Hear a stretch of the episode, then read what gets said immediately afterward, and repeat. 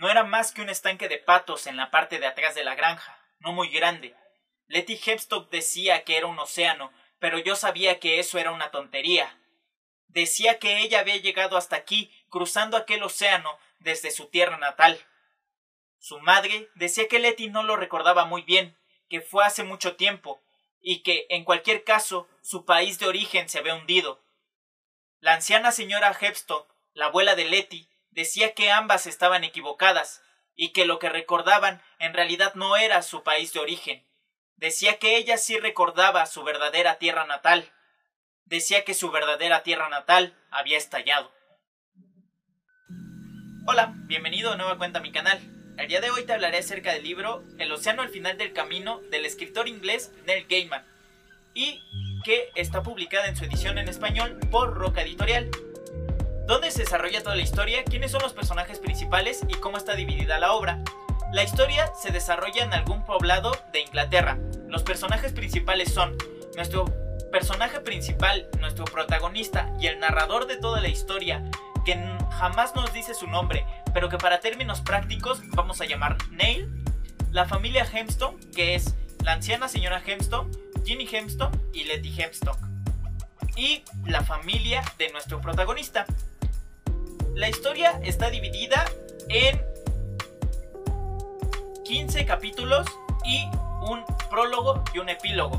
Al contrario de muchas otras obras, en este prólogo sí es necesario leerse para comenzar desde ahí a entender toda la historia. Y el, y el epílogo obviamente también es algo que se debe de leer. Además viene con una nota del autor y si compran la edición de Roca Editorial también viene con notas sobre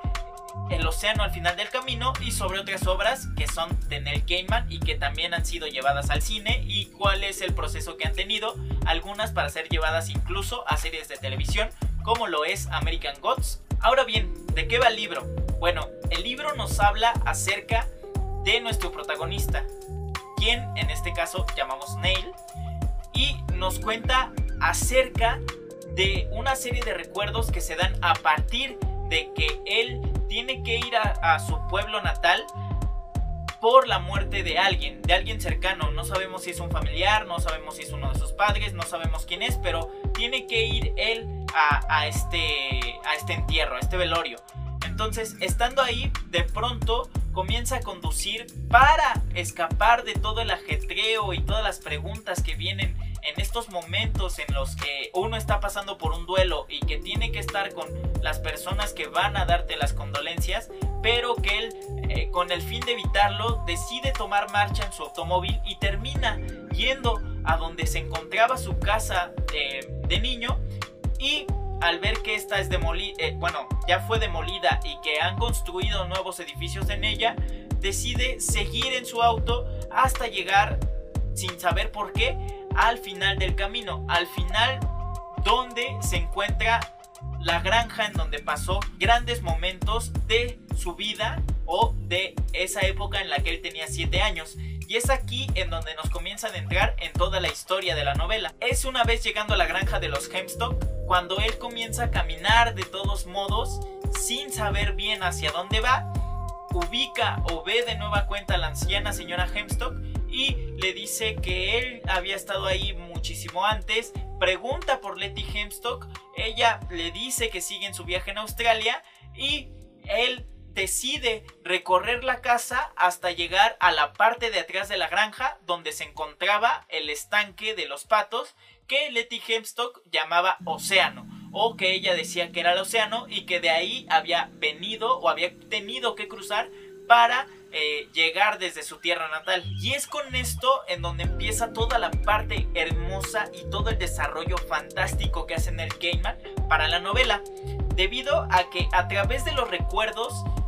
comienza a pasar todo este hecho de qué fue lo que le sucedió a nuestro protagonista durante sus siete años, qué fue lo que realmente lo marcó y cómo es que él da con la familia Hemstock y a partir de qué momento es en el que él crea un apego emocional y un lazo incrementable entre Letty y entre él y entre toda la granja y la familia Hemstock. El hecho de que él llegara ahí huyendo de los problemas no significaba que fuera meramente casualidad, sino que él había sido atraído por algún tipo de fuerza mística que lo había llevado hasta este punto porque él tenía que ver de nueva cuenta el espacio donde había pasado una parte importante de su vida y que tenía que ver directamente con lo que Letty denominaba océano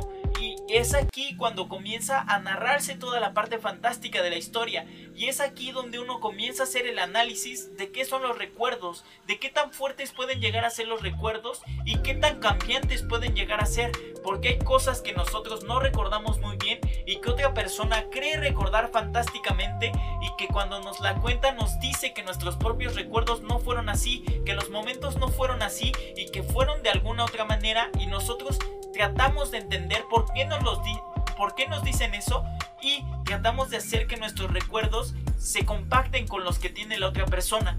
Pero aquí llega un punto importante que dice eh, la mamá de Letty Hepstock, que es el hecho de que todos los recuerdos no se ven de la misma forma para dos personas, que en ningún caso suelen ser similares, que muy pocas veces son similares y que cuando lo son así siempre hay algo diferente y que marca a la otra persona. Y es aquí en donde hacemos el análisis de cómo nos podemos inundar en nuestros propios recuerdos, cómo podemos estar inmersos en nuestros recuerdos de toda la infancia en solo dos minutos, cómo al ver fotografías, cómo al ver videos, cómo al escuchar audios, cómo al relacionarnos con muchas cosas de nuestra vida diaria, nos podemos dar cuenta que están cargados de símbolos, que se vuelven símbolos para nosotros, que nos hablan de quiénes somos y de cómo hemos llegado hasta donde estamos. Es así como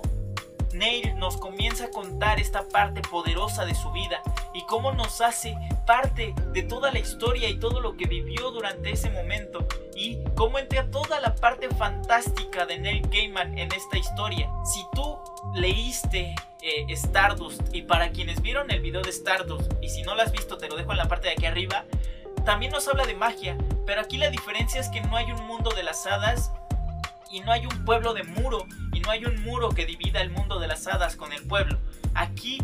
la realidad y la fantasía se mezclan y los personajes fantásticos aparecen de la nada y se mezclan entre todo lo que va aconteciendo o va sucediendo en la vida real. Aquí da este salto en el que no sabes qué es real y qué es fantasía, pero todo se vuelve eh, hermoso y enigmático a la vez. Si ya leíste este libro, me puedes decir qué te parece toda la literatura que crea Gaiman, qué te parece este libro, El océano al final del camino, ¿Qué te parece? ¿Cómo lo viste? ¿Qué sentiste al leerlo? Yo estoy todavía emocionado, lo puedo decir de forma emocionada que me impactó el libro, que me llenó de grandes momentos y que me hizo ver que los recuerdos tienen algo más allá, un peso mayor al que nosotros creemos que deberían de tener. Si no lo has leído, espero y te animes a hacerlo muy pronto para que así también me puedas dejar en la cajita de los comentarios qué te pareció y cómo te llenó de magia, de nostalgia y de sabiduría esta literatura de Gaiman. Y si te gustó mi video, sabes que puedes darle clic en la manita arriba,